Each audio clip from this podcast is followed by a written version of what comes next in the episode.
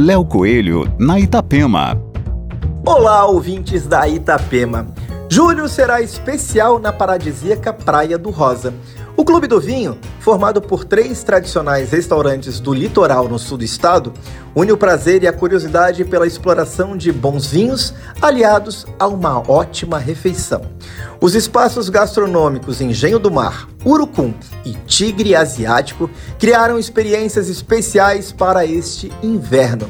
Até o dia 18 de julho, estes locais oferecem jantares harmonizados que incluem informações sobre o vinho que está sendo servido, tipo de uva, origem e características da fruta, assim como da vinícola que produziu a bebida.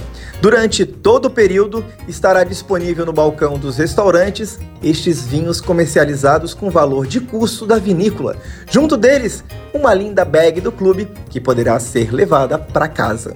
Aqui Léo Coelho com as coisas boas da vida.